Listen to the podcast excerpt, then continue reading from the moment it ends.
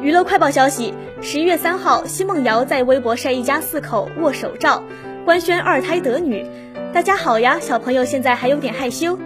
此前，何猷君表哥王厚杰发表微博透露，奚梦瑶已经平安生下二胎，宝宝英文名叫 Roe。奚梦瑶粉丝也在评论区透露，何猷君和奚梦瑶的第二个宝宝是个女孩。